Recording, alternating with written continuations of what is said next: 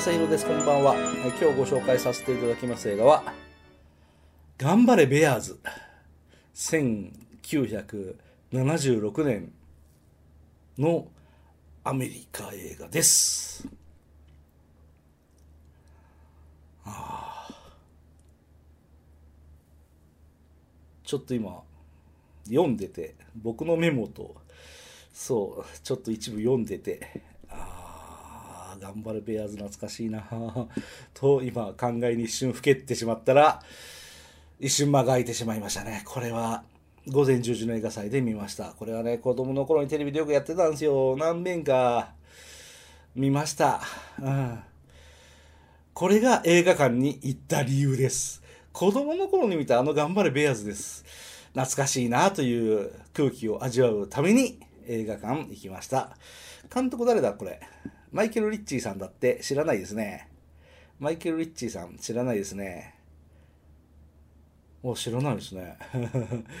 えー、でも出演は有名でしょう。あの、ウォルター・マッソーさん。未知への飛行ぐらい？ああ、大地震にも出て、サブウェイパニックにも出てるか。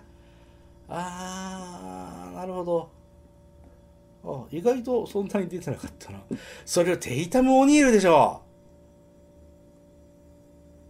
テイタム・オニール、そう、お父さんはライアン・オニールですよ。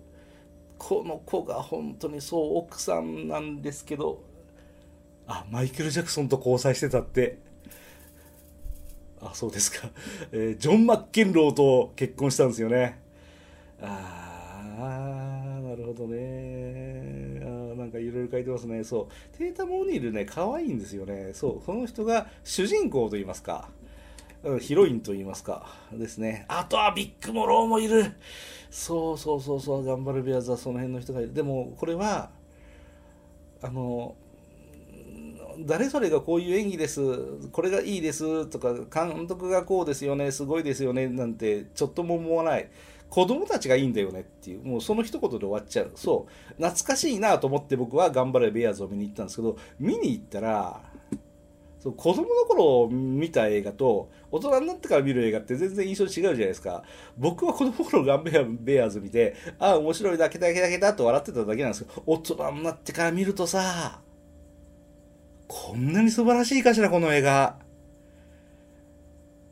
ねえ、子供の頃の僕はテレビ見ながら、ああ、素晴らしい作品だと思ったでしょうかと思わないですよ。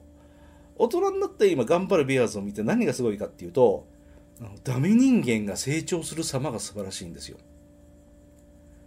なんか、うん、冴えない、全然ダメな彼らですけれど、一生懸命頑張るんですよね。必死になってくっちゃくちゃに顔しながら泥だらけになりながらなんか成長しようともがくのがあっちこっちのシーンでいっぱい出てくるんですよ。なんかそう最初はね無気力でねグズでね何やらせてもダメダメでなあこの子たちまあそんなんしゃあねえわと。うん。監督も叫びたいで全然ダメ。で、周りからは、もう完全にあのお荷物球団だからさあっていう、そうね、全然ダメな彼らではありますが、つまずきながらも、苦しみながらも、馬鹿にされながらも、もがいてもがいてあのラストにつながるんですよ。これは、すげえ素晴らしい人間の成長ドラマになりますね。あ僕はね、映画館ですげえ泣いた。めちゃめちゃ泣いた。あれおかしいな。頑張れウェアーズで泣く映画だったかなと思いながらすげえ泣いてしまった。もう出てくるやつがみんないいやつで、もう完全にやられちゃいましたね。そう。子供の頃に見ても全然だった普通の作品も大人になってから見ると超終作っていう図式の映画がね、また僕の中で、うん、一つ増えましたなという感じです。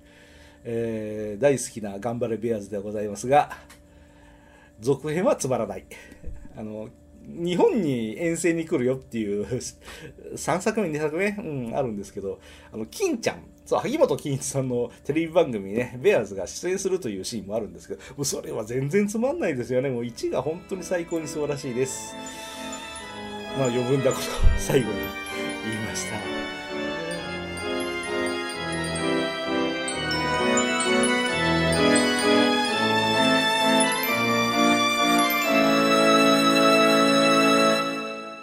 あなたのハートには何が残りましたか？